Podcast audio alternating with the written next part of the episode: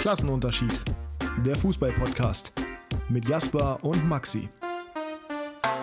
Ich finde, die beiden Personalien kann man nicht miteinander vergleichen. Dennis Zakaria ist in unserem Team der klarste Sechser, während wir jetzt mehrere Verteidiger haben. Grundsätzlich ist es auch so, dass wir keinen Sechser geholt haben. Und mit diesem klaren Seitenhieb von Adi Hütter in Richtung Matthias Ginter und dem damit verbundenen Lob an Dennis Zakaria, herzlich willkommen zur nächsten Episode Klassenunterschied. Heute mal wieder mit dem wunderbaren Jasper. Moin. Moin, guten Abend. Du ich, klingst wie immer top motiviert. Du klingst, du klingst äh, sehr frisch wie der junge Morgen. Ja, und das. Wie der Tau äh, auf dem Gras. Ja, und das natürlich, wo du weißt, dass ich gerade eine Stunde geschlafen habe, unglaublich so. sauer, stinkwütend war, dass du mich noch warten lassen hast. Äh, wir haben es gerade 22.20 Uhr. Ja, Viertelstunde war es. Und wir fangen jetzt an, diese Folge aufzunehmen. Ich werde gerade wieder wach, während ich rede, aber eigentlich bin ich überhaupt nicht in Topform. Das heißt, heute darfst du mich durchziehen. Da ich aber weiß, dass es das nicht funktionieren wird, versuche ich zumindest mal am Anfang hier ein bisschen gute Stimmung reinzubringen. Ja, das große Thema der Woche, äh, über das wir neben den Rubriken und unserem beiden Lieblingsvereinen natürlich reden wollen oder müssen, ist dein Kickbase-Spieler Matthias Ginter, beziehungsweise der ehemalige Gladbacher Abwehrchef. So kann man es, glaube ich, formulieren. Was hältst mhm. du von der ganzen Geschichte? Ich meine, wir haben schon drüber geredet, weiß ich, aber pitche doch mal den Zuhörern und Zuhörerinnen, wie du das hier findest. Nebenbei bemerkt, herzlich willkommen, schön, dass ihr da seid. Vergesst nicht zu folgen und folgt uns auf Instagram. Liebe Grüße. Und vergesst die Glocke nicht. Ähm, ich als Kickbase-Manager war natürlich aggressiv, weil ich ihn aufgestellt habe. Ähm, und war am Anfang auch überrascht von der Entscheidung, aber je mehr ich darüber nachdenke und je mehr Stimmen man auch dazu hört, desto logischer ist es oder desto unüberraschender, wenn man das so sagen darf, ist es, weil Marvin Friedrich der 1 zu 1 Ersatz ist, das wusste man ja vorher schon. Ähm, ich war allerdings doch überrascht, dass Janschke angefangen hat und nicht Ginter, muss ich schon sagen. Ja, ich bin da, glaube ich, also ich war weniger überrascht davon. Es war vielleicht nicht hundertprozentig zu erwarten, aber am Ende des Tages hat Ginter halt sich selber sehr viele Türen damit verbaut, wie er gehandelt hat, beziehungsweise wie er das ganze Vertragstova Bohuda auch aus seiner Seite präsentiert hat. Eben damit, dass er sich entschieden hat, den Verein zu verlassen und nicht, dass Gladbach diejenigen waren, die gesagt haben, wir können dich nicht verlängern, dann wird's nichts weil wir nicht die nötigen Mittel haben. Je nachdem, was jetzt auch wirklich die Wahrheit ist, wahrscheinlich liegt die irgendwo dazwischen, zwischen der Darstellung von Ginter und der von Gladbach. In der berühmten Mitte. Genau, aber auf jeden Fall ist Gladbach ja jetzt nicht das sicherste und ruhigste Umfeld gewesen die letzten Monate. Von daher, dass er sich damit so ein bisschen ins Abseits geschossen hat. Gerade nachdem Gladbach meiner Meinung nach der Verein ist, dem er auch viel zu verdanken hat, weil der eigentlich nach Dortmund finished war. Ja, weiß ich nicht, ob du da dich großartig wundern darfst, wenn du dich dann auf der Bank wiederfindest oder auf der Tribüne sogar nur wenn du im Endeffekt den 1 zu 1 Ersatz bereits hast. Das spricht halt gegebenenfalls dafür, dass er im Winter noch wechseln würde, aber wir haben das vorhin schon besprochen. Keine Ahnung wohin.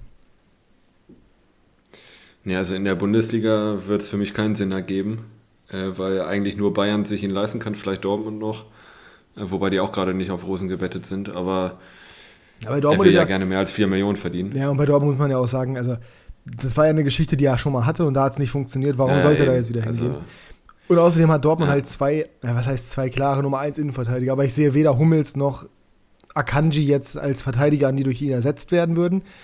Er wäre eher so auf dem Level von Marin Pongracic, keine Sorge, das war nur ein Spaß. Ähm, der wahrscheinlichste Abnehmer ist ja Inter Mailand, aber ob er Inter Mailand, muss ich sagen, weiß ich nicht. Weil will er zu einem Verein gehen, wo er ganz klar Verteidiger Nummer 4 ist, weil ich sehe ihn sowohl hinter De Vrij als auch hinter Bastoni als auch vor allem hinter Skriniar. Ist keine so einfache Situation. Vielleicht ist Ich würde ihn gerne bei Barcelona sehen. Naja, genau, das haben wir auch gesagt. Am wahrscheinlichsten der Wechsel Richtung La Liga. Wobei, wie soll sich Barca das Gehalt leisten? Oder vielleicht in die Premier League. Das ist so ein bisschen der, der Hafen, ja. in dem ich ja auch Zakaria sehe.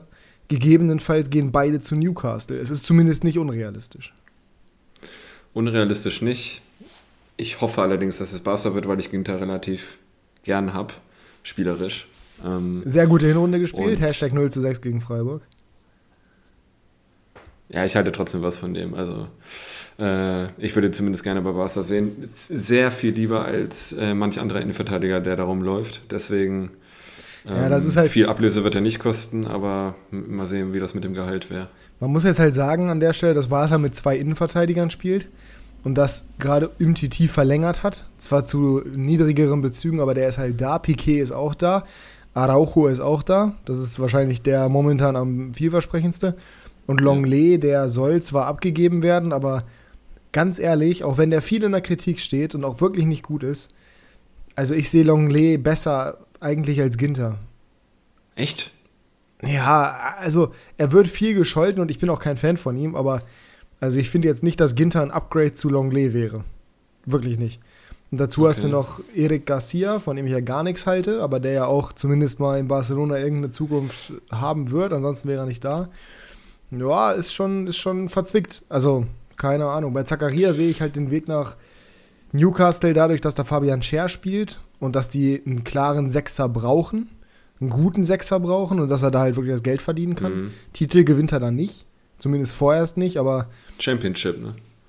Genau, wahrscheinlich eher, so wie sie aktuell auftreten, aber ey, wer ja. weiß. Vielleicht wechselt, naja, wobei im Winter wird er nicht wechseln, das wird eher bei Ginter der Fall sein, aber glaubst du denn jetzt, wenn du aus dem Bauch heraus entscheiden müsstest und sagen würdest, ich sag, er wechselt oder er wechselt nicht, dass Ginter im Winter jetzt noch geht? Ich glaube schon. Also, okay. jetzt nach, nach dem Spiel noch mehr. Ähm, ich glaube, da ist das Tischtuch einfach zerschnitten. Das ist jetzt wieder so eine Floskel, aber ich glaube, es ist wirklich so. Und auf die Bank möchte er auch nicht.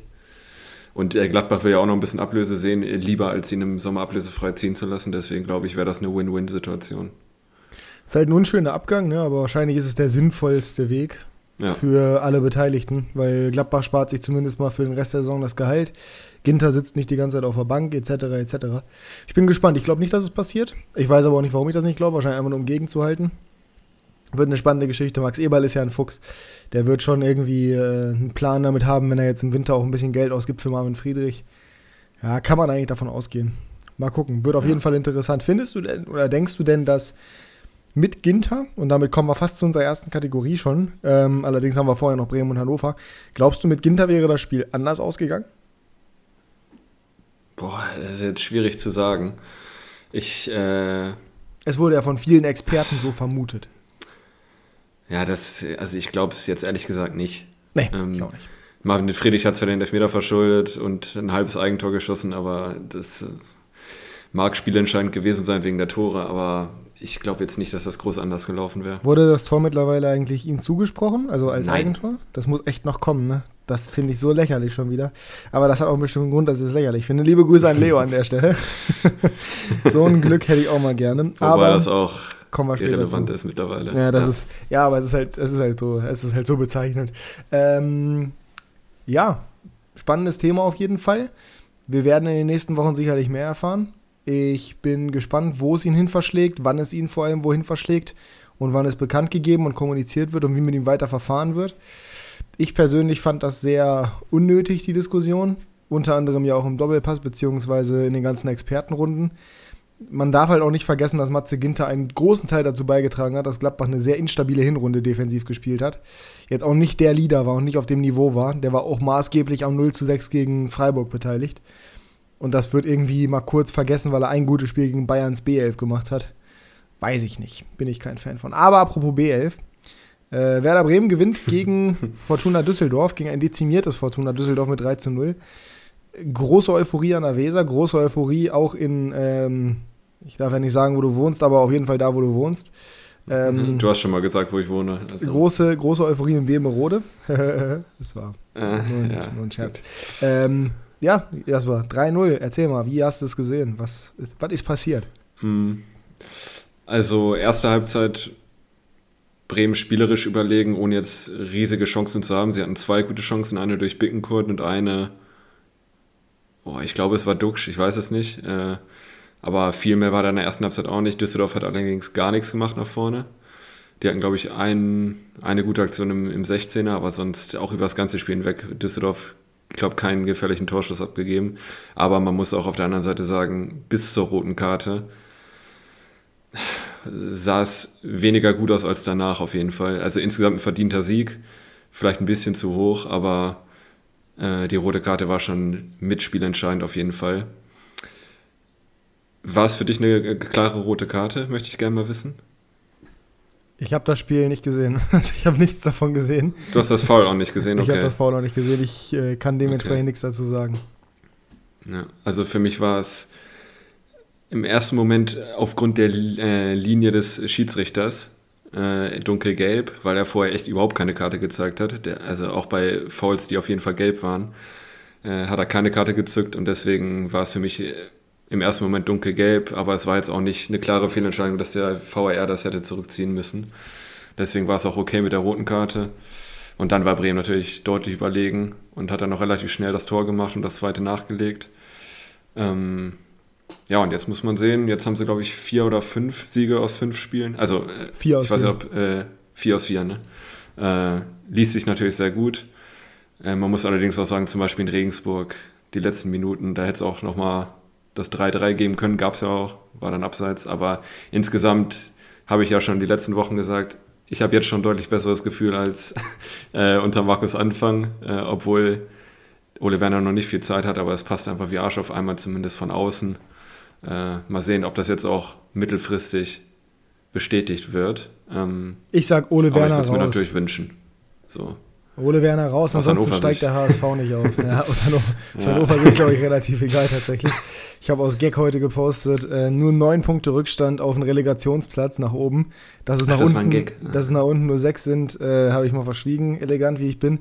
Aber nur neun Punkte nach oben, da ist noch alles möglich. Ähm, ja, nee, nee. es gibt tatsächlich Leute in Hannover, die Hoffnung haben, aber ich gehöre nicht dazu. Es sind, glaube ich, jetzt auch schon wieder mehr Punkte, weil Heidenheim ja gewonnen hat. Dementsprechend jetzt zehn Punkte wird schwierig, sagen wir es mal so, vor allem mit spielerischen Leistungen wie gegen Rostock, weil das war gar nichts. Ich glaube, du hast es auch nicht gesehen, oder? Nein. Ja. Hast auch nichts verpasst. Das war unter aller Sau, gerade in der ersten Halbzeit. Also, das war wirklich, boah, Hilfe. Es ist Dabro Ball. Es ist erfolgreich, aber es ist nicht schön anzusehen. Das war wirklich mit Biegen und Brechen irgendwie 0 zu 0 in der Kabine gerettet. Und in der zweiten Halbzeit haben sie es dann ein bisschen besser gemacht, ein bisschen anders gespielt. Ich verstehe weiterhin nicht, wie das System genau aufgebaut ist. Du musst anscheinend Linden Meiner aktuell aufstellen. Du tust auch gut daran, es zu tun, weil er ist im Endeffekt derjenige, der per Konter den Siegtreffer erzielt, auch in einer Eiseskälte, die man ihm normalerweise gar nicht zutraut. Aber äh, das war wirklich nicht gut. Und ich habe genug dazu in meinem Video gesagt. Ich packe den Link mal wieder wie immer oben in die Podcast-Beschreibung. Ihr könnt das Ganze natürlich hier auf YouTube auch sehen. Diesen Podcast, auch das ist in der Podcast-Beschreibung verlinkt, aber auch in der Videobeschreibung. Das ist super kompliziert, aber da könnt ihr es euch angucken, was ich zum Spiel zu sagen habe. Alles in allem war das keine glorreiche Vorstellung, aber am Ende ist es mir egal, es sind drei Punkte, das ist das Wichtigste. Nur Dabrowski muss schnellstmöglich dafür sorgen, dass es auch ansehnlicher wird, weil ansonsten kannst du die nächsten Spiele nicht so gestalten. Andererseits, es geht zu Hause gegen Dresden, also eigentlich auch ein Must-Win-Spiel, gerade nach einem 0 zu 3 im Hinspiel. Gegen Rostock hat man sich zumindest mal so ein bisschen Ehrenrettung geleistet, ja, mit einem 1 zu 0. Man hat zu Hause 3-0 auf die Schnauze bekommen, auswärts immerhin gewonnen, auch wenn es nicht glorreich war. Und das ist jetzt gegen Dresden natürlich auch das erklärte Ziel, dass man da die Schmach aus dem Hinspiel so ein bisschen vergessen lässt. Ja, bin ich mal gespannt. Aber das war auf jeden Fall nichts Überragendes. Mir fällt auch jetzt gerade ehrlich gesagt nichts ein, was ich großartig hervorheben möchte, abgesehen davon, dass Dimas ein sehr gutes Debüt gegeben hat, meiner Meinung nach. Da merkt man schon spielerische Qualität. Die beiden Sechser bzw. Achter, Ondua und Dimas, die haben mir sehr gut gefallen, auch in der ersten Halbzeit schon.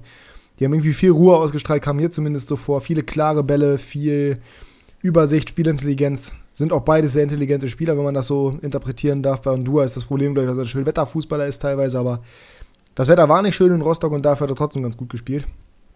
Teuchert muss ich noch wieder einfinden. Systemopfer ist Sebastian Ernst so ein bisschen, ne? Ja, das gefällt mir auch nicht. Das, ah, das ist halt genau die gleiche Geschichte wie bei Ginter im Endeffekt beim Meiner. Der wird wahrscheinlich 96 im Sommer verlassen. Ist zumindest stark von auszugehen. Vertrag läuft aus. Wir brauchen ihn qualitativ meiner Meinung nach nicht, weil wir halt mit Ernst jemanden haben, der mindestens auf seinem Level spielt, der qualitativ in meinen Augen sogar höherwertiger ist.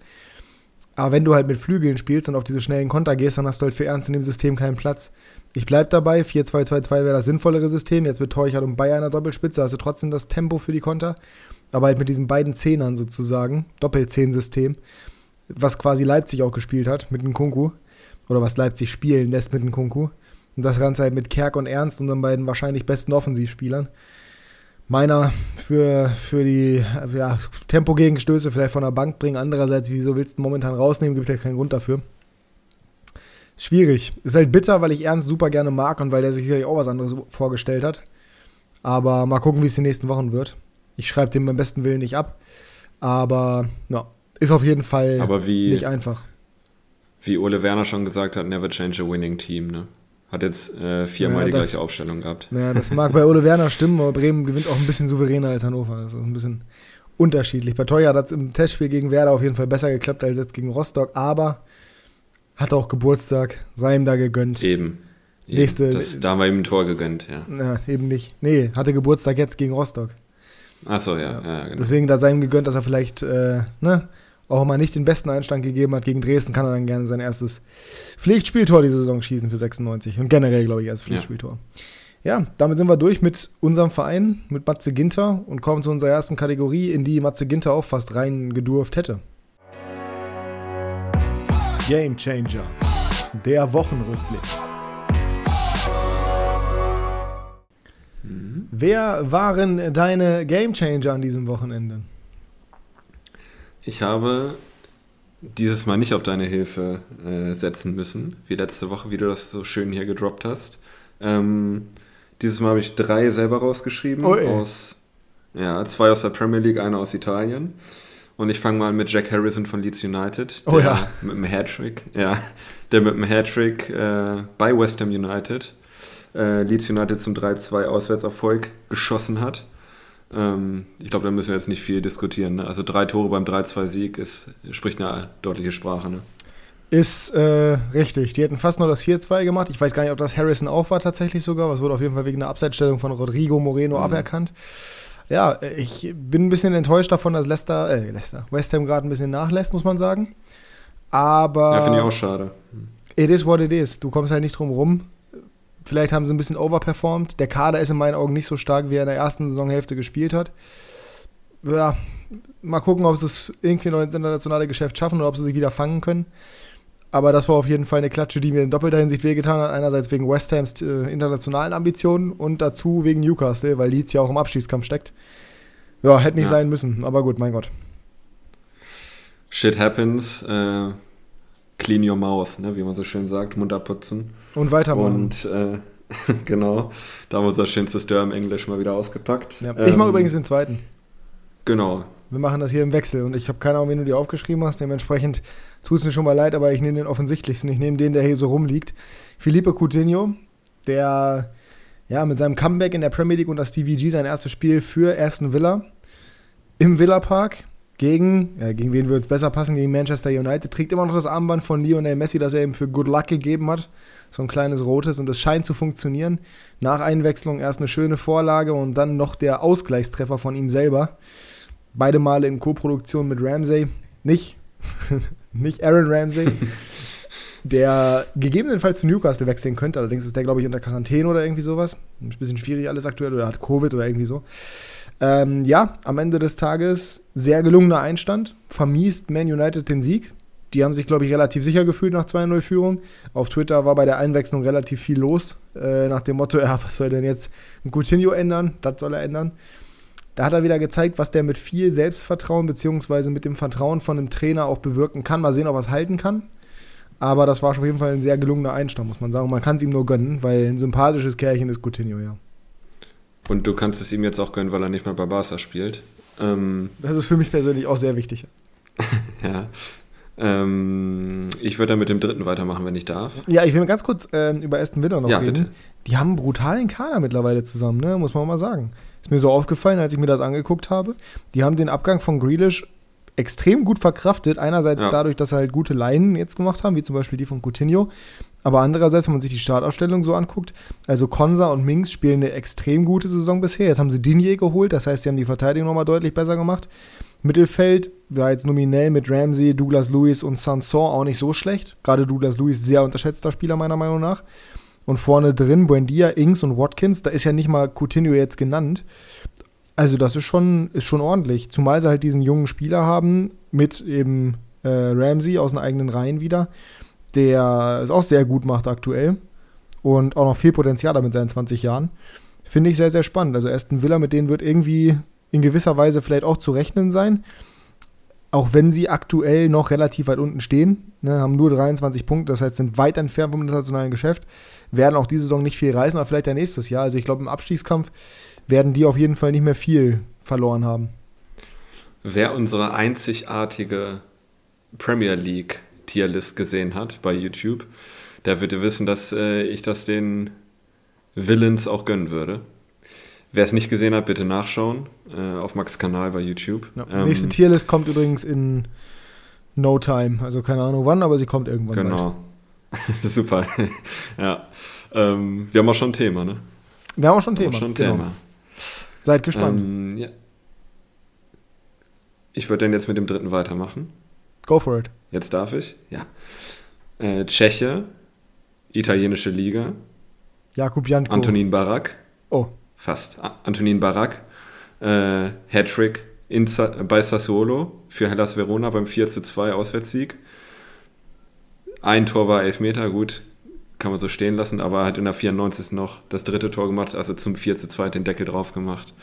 Und da das Spiel nicht so einseitig war, ist das für mich auch die Definition des Game Changers, weil drei Tore bei vier Auswärtstoren ist eindeutig. Ja.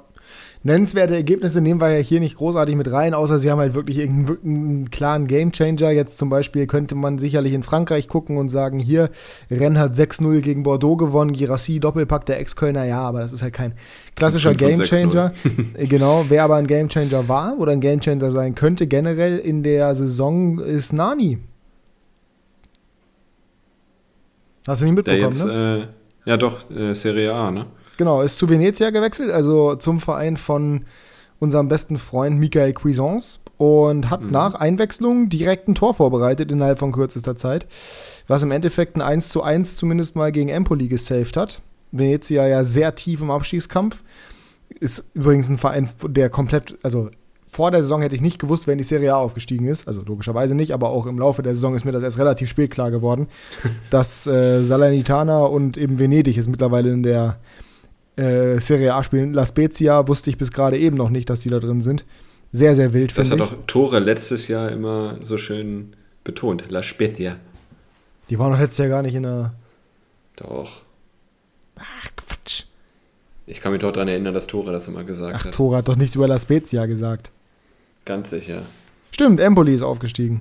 Krass. So. Guck an. Siehst du mal, ja, hast mich wieder hops genommen und Tore indirekt auch. Liebe Grüße. äh, ja, nee, ist, ist äh, auf jeden Fall bemerkenswert. Nani in seinem Alter immer noch ein Impact.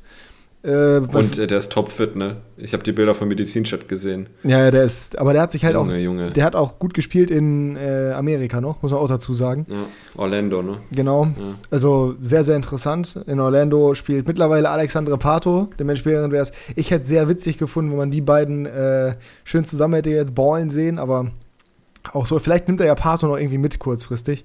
Kommt auch noch nach Venedig per Laie oder sowas. Das wäre sehr unterhaltsam, finde ich. Äh, schön hier mit Michael Cuisance, Nani und Pato. Alles drei Ampadu. absolute Legenden. Und Ampadu. Naja, der ist auch eine indirekte Legende. Ja, äh, hast du noch einen Gamechanger? Nö, das war's. Äh, Felipe Coutinho war mein Dritter. Ja, In der Bundesliga habe ich nichts gefunden. Ja, das war auch äh, nicht so leicht, muss man ganz ehrlich sagen. Allerdings würde ich trotzdem einen in den Raum werfen, beziehungsweise anderthalb. Zum einen Jeremiah Saint-Just, auf den werde ich später nochmal expliziter zu sprechen kommen. Rückkehrer bei Mainz. Ähm, nach dem 1 zu 4 gegen Leipzig haben die sich rehabilitiert mit einem 1 zu 0 Heimerfolg gegen ekelhaft zu bespielende Bochumer. Er war fraglich, was mir das Genick gebrochen hat, aber dazu später mehr. Und hat dann sogar noch getroffen und seinen Mainzern den 1-0 äh, Heimsieg ermöglicht. Sehr, sehr wichtig und einer der absoluten Führungsspieler bei Mainz in der Defensive. Bin gespannt, wofür die die Reise noch hingeht, jetzt wo die Verteidigung sich langsam wieder komplettiert. Nächste Woche geht es gegen Fürth, das wird höchstwahrscheinlich eine relativ hohe Geschichte oder eine relativ ja, äh, komfortable Angelegenheit, zumal sie auch zu Hause spielen. Es sind jetzt viele ähm, Heimspiele in Folge so, ne? Ich, ja, ich verstehe gerade nicht, wie die Liga sich aufbaut, weil nicht jedes Team, was diese Woche zu Hause gespielt hat, spielt nächste Woche zu Hause. Aber einige trotzdem. Ich, das wird schwer, ja. Das ist irgendwie, ist irgendwie merkwürdig. Aber gut. Äh, der zweite ist Jan Sommer. Ich würde ihn einfach reinwerfen, weil er trotzdem Gamechanger war, weil ohne ihn wäre Gladbach nicht im Spiel gewesen, äh, geblieben. Ähm, zwei mhm. Elfmeter gehalten, unfassbare Leistung. 10,0er Bewertung bei Sofascore, was nicht unbedingt immer eine aussagekräftige Quelle ist, aber nichtsdestotrotz ja, überragende Leistung. Und ohne ihn, also das war jetzt die zweite in Folge, gegen Bayern war ja auch schon sehr stark. Ohne ihn wäre das höchstwahrscheinlich, Bayern hatte 6,27 Expected Goals oder sowas, haben nur 2-1 gewonnen. Und so hat er zumindest die Möglichkeit er, erarbeitet indirekt, dass Gladbach bis kurz vor Schluss realistisch gesehen noch die Chance auf einen Punkt hatte. Also der war nicht effizient ein Gamechanger, was das Ergebnis angeht. Also schon, weil er halt ne, verhindert hat, dass es 4 zu 1 ausgegangen ist. Aber nicht, dass es irgendwie das den Ausgang verändert hätte, aber trotzdem in meinen Augen absoluter Gamechanger diese Woche. Und letzte Woche auch schon. Also Jan Sommer aktuell Maschine. Ja, ich habe auch über ihn nachgedacht äh, für die Kategorie. Ich habe mich dann dagegen entschieden, weil er, weil Gladbach ja trotzdem verloren hat, aber ist schon richtig, dass er Also, dass ohne ihn das Spiel ganz anders ausgesehen hätte, nochmal deutlich, ein, deutlich eindeutiger. Und ja, ich habe ihn ins oberste Tier gerankt. Wenn wir jetzt wieder auf eine alte Tierlist zurückkommen, äh, hat er mal wieder bestätigt, dass er zumindest äh, einer der drei besten Torhüter der Liga ist. Ja, da kann man sicherlich, das kann man sicherlich unterschreiben, theoretisch. Ich weiß nicht, ob ich ihn da reinranken würde. Habe ich ihn da reingerankt? Ich denke nicht, aber. Zweites Tier. Ja, ja, ich weiß, dass ich ein zweites Tier, aber ich weiß nicht, ob ich ihn in meine Top 3 nehmen würde. Andererseits, ja, wüsste ich auch nicht, wer außer Castells und Neuer da wirklich vor ihm wäre. Beziehungsweise mit ihm auf einem Level. Und ich bin ja bekanntermaßen kein großer Neuer-Fan. So, ähm, ich würde sagen, damit sind wir durch. Oder hast du noch was? Hm. Nö, zu Game Changer nicht mehr, ne. Sehr gut, dann gehen wir zur nächsten Kategorie. Quickfire. Damit sind wir bei Quickfire. Unsere Fragenrubrik, in der es schnelle Fragen zu beantworten gibt. Du hast nach meiner Erinnerung. Was immer sehr gut klappt. Ja, du hast nach meiner Erinnerung, dass wir diese Kategorie heute haben, beziehungsweise für überhaupt heute aufnehmen, um Himmels Willen. Mein Mundwerk ist schon wieder komplett äh, außer Betrieb hier. Dich daran erinnert, dass du Fragen rausschreiben musst, hast das auch getan und dementsprechend würde ich dich bitten, lege doch einfach mal los. Mhm. Ein Grund, warum unser heißgeliebter Maximilian hier ein bisschen übermüdet ist, ist, dass wir gestern drei Stunden bis tief in die Nacht telefoniert haben. Und, ja, wir haben, wir haben, aber wir haben, wir haben, also muss man ja wirklich mal sagen, wir hatten sehr, ihr müsst das mal so wissen, wir haben uns zwar in Durham kennengelernt, aber wir waren da beim besten Willen nicht so dicke, wie wir jetzt sind, wie ich es aber mal so nennen würde. Ähm, das waren wirklich interessante Themen, beziehungsweise auch tiefgründige Themen. Es war jetzt nicht irgendwie einfach nur Rumgeflaxe oder sowas. Von daher, das war schon ein guter Talk und es hat auch sicherlich nicht dazu geführt, dass ich so schlecht geschlafen habe, wie ich es getan habe. Aber ich bin um Wann waren wir auf? Ich glaube, um zwei oder sowas haben wir aufgehört, oder halb drei? Ne, zwei, ne, müsste es gewesen nee, sein. Nee, um zwei. Ja. ja. Und dann habe ich locker noch bis drei war ich wach und um halb sieben war ich zumindest das erste Mal wach. Um äh, halb acht bin ich dann aufgestanden das erste Mal und war dann auch wach und konnte nicht mehr einschlafen, weil ich ganz komische Träume hatte. Ähm, ja, also es waren Albträume indirekt. Und am Ende des Tages bin ich deswegen so hundemüde, dass ich mich einfach nur freue, wenn ich gleich ins Bett fallen kann. war das jetzt ein Wink mit dem Zaunfall, dass wir das hier schnell beenden ja, sollen. Das, also was heißt schnell beenden? Ja, wir werden natürlich alles gut durchziehen hier, ne? aber wenn es heute keine anderthalb Stunden werden, dann ist es nicht so dramatisch wie sonst. Ach, da möchte ich gerne mal äh, in die DMs gucken. Morgen und übermorgen, ne? Nicht, dass die heiß laufen. Folgt uns auf Instagram, aber ich fange jetzt in der Podcast-Beschreibung. So. Was würdest du gerne an dir ändern? Äh Je länger du überlegst. ja, aber das ist, also das ist halt eine Frage, was würde ich gerne an mir ändern? Ich hätte gerne keine kaputten Knie. Das würde ich gerne an mir ändern. Ja, das würde sehr viele Dinge in meinem Leben erleichtern, glaube ich. Oder ich meinst du Charaktereigenschaften? Das habe ich da nicht impliziert in die Frage, deswegen ist deine Antwort Valide. nicht falsch. Okay. Ja. ja, ich wollte nicht noch ein Fremdwort nehmen, das wäre ein bisschen dicke gewesen. Was war das letzte Konzert, auf dem du warst? Eminem in Hannover. Ich bin nicht so der große Konzertgänger. Allerdings war auch na, relativ früh danach, würde ich jetzt nicht sagen, war Corona, aber äh, ich würde jetzt mittlerweile auf mehr Konzerte gehen, aber das letzte war Eminem in Hannover. Gibt es einen Film oder eine Serie, äh, die für dich besonders ist? Oder die irgendwas in dir hervorruft? Kann ich die Top 10 nennen oder darf ich es nicht weiter einschränken? es gibt. Ich weiß, dass deine Lieblingsserie Dr. House ist. Ne? Ja, ja. Also Dr. House löst viele mir aus tatsächlich, weil meine Eltern das früher mal geguckt haben und dadurch ist es dann bei mir so ein bisschen in Erscheinung getreten, sage ich jetzt mal. Und ich habe angefangen, das zu gucken.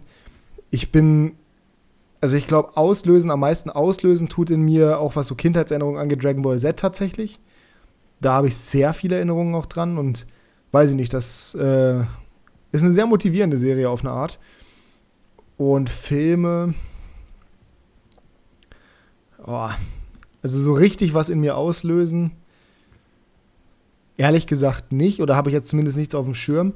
Aber ich bin schon verhältnismäßig emotional. Also man kann mich schon mit den, wenn, wenn ein Film gut ist, so auf eine gute Art und Weise produziert ist, gute Filmmusik etc., dann kriegt der mich schon relativ easy rum. Also mein Lieblingsfilm ist Equalizer oder die beiden Equalizer-Teile. Ähm, und ich mag generell solche Filme wie Equalizer, John Wick etc. Und Da, da, da fässt du mich zumindest insofern mit an, dass ich mir Gedanken darüber mache, wie schlecht die Menschheit ist. du, hast ja auch, du hast ja auch bei Ballermann 6 geweint, ne? Habe ich nicht geguckt. Ja. Ähm, so, die letzte tiefgründige Frage. Was ist etwas über dich, was viele überraschen würde? Was etwas, no, nochmal bitte, was? Was ist etwas ähm, über dich oder von so. dir, was ah, okay. äh, viele andere überraschen würde? An dir. Ich, also ich weiß, ich weiß, woher diese Frage kommt. Das hat, hängt sicherlich damit zusammen, dass ich dich gestern damit überrascht habe. Das haue ich hier natürlich jetzt nicht raus. Ähm, ich glaube tatsächlich, also das höre ich zumindest relativ häufig, wie groß ich bin. Ich wirke anscheinend kleiner, als ich bin. Ich bin 1,90 und in meinen Videos oder wenn, ich, wenn mich Leute sehen oder treffen oder wenn Leute hören, wie groß ich bin oder wenn Leute mich neben anderen Leuten sehen, dann sind die oft irritiert darüber, dass ich so groß bin. Ich weiß nicht, ob das wirklich passt. Wenn du eine Charaktereigenschaft nehmen möchtest, weiß ich es nicht, weil ich schlecht beurteilen kann, was, was andere an mir überraschend finden. Ähm, ja, ist. Ja, gut, aber meistens sieht man dich ja auch alleine in Videos, ne? Deswegen. Ja, ja, ist richtig. Da kann, kann man ja nicht, haben wir ja keinen Gegenwert. Ich glaube, das passt dann wieder ganz gut zu unserem Thema gestern. Was viel überraschen würde, ist, dass ich auch sehr, sehr ruhig und gemächlich sein kann und sehr, sehr ja, wirklich entspannt. Und dass man mit mir guten Deep Talk, glaube ich, machen kann. Ich glaube, das ist generell so. Ähm, das hat sich aber erst über die letzten Jahre entwickelt. Das war früher nicht so. Ich bin nicht immer dieses HB-Männchen, was viele hier im Podcast kennen, beziehungsweise auf YouTube auch. Ich glaube, das ist so ein bisschen, was viele nicht unbedingt erwarten würden. Hm. Die letzte Frage ist jetzt fußballspezifisch. Eine wollte ich reinnehmen. Welchen Bremer würdest du am liebsten bei 96 sehen?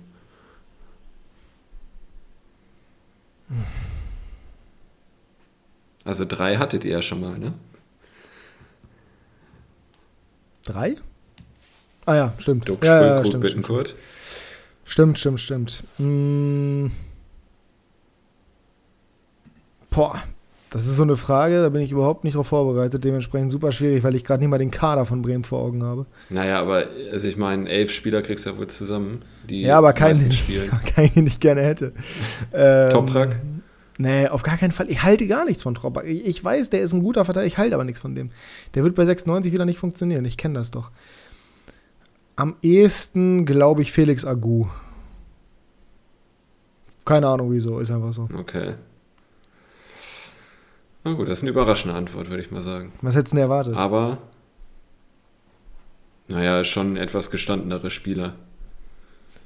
Ja, aber habt ihr so richtig gestandene Spieler, die jetzt wirklich, also, weiß ich nicht. Wer ist denn euch so, so ein gestandener Spieler? Ich habe halt wirklich gerade keinen Überblick über den Bremer Kader. So Bittenkurt will ich nicht wieder also, in Hannover haben, ich will einen Duxch nicht wieder in Hannover haben, ich will einen Füllkuh nicht mhm. wieder in Hannover haben. Das schließt schon mal also die besten. Ich kann dir mal die, die Startelf unter Werner war jedes Spiel Pavlenka, Anthony Jung, Toprak, Velkovic, Friedel, Agu, Fünferkette. Ähm, dann Sechser Christian Groß, den willst du ganz sicher nicht haben, glaube ich.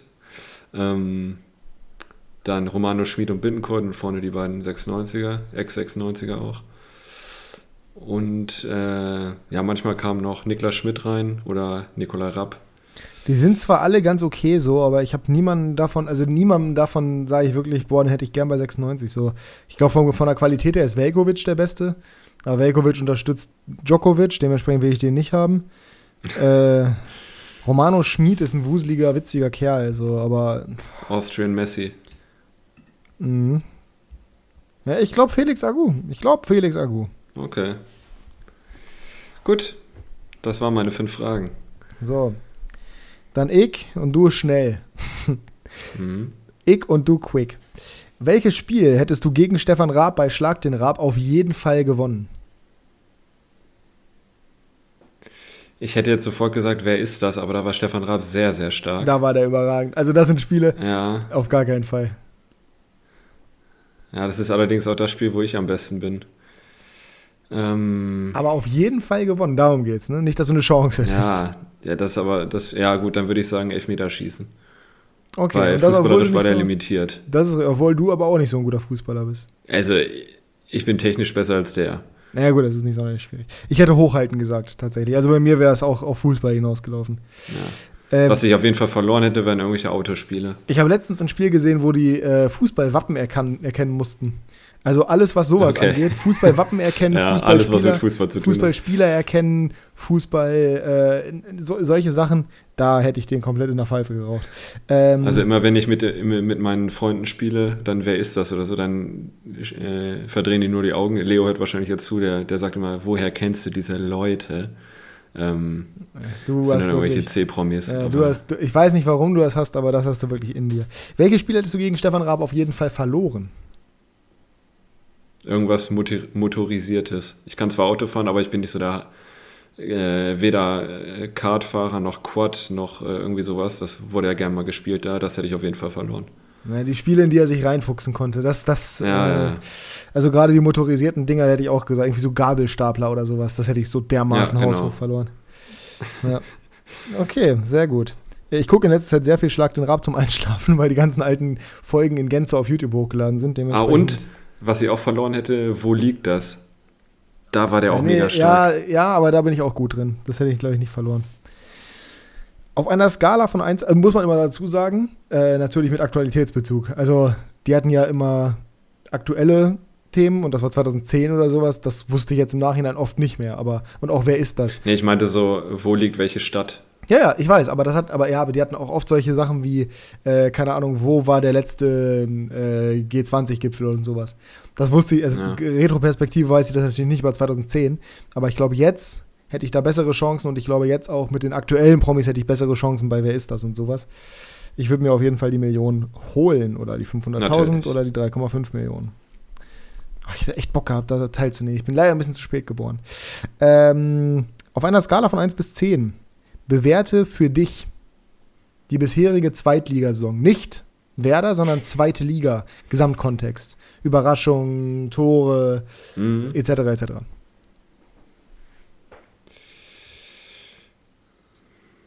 Sieben von zehn. Also ich finde es extrem spannend. Quickfire. Äh, sieben von zehn.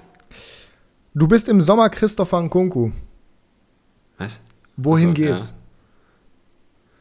Paris Saint-Germain. Boah, zurück? Okay. Hm. Ähm, und dann noch die letzte. Mbappé geht. Quickfire. Ja, eben. Was sind drei Ziele, die du dir persönlich für dieses Jahr gesetzt hast? Und wenn es auch nur unterbewusst ist und du sie jetzt ausformulieren musst, shoot. Für dieses Jahr? Naja, wir haben äh, den 16. Januar. Ich glaube, du kannst noch. Ist noch Luft, glaube ich ähm, bei der Aufstiegsfeier von Werder dabei sein. Es kommt wieder ähm, nur Fußballerisches. Nein. Ja, ich möchte vielleicht die Position wechseln im Unternehmen. Ähm, das dritte ist äh,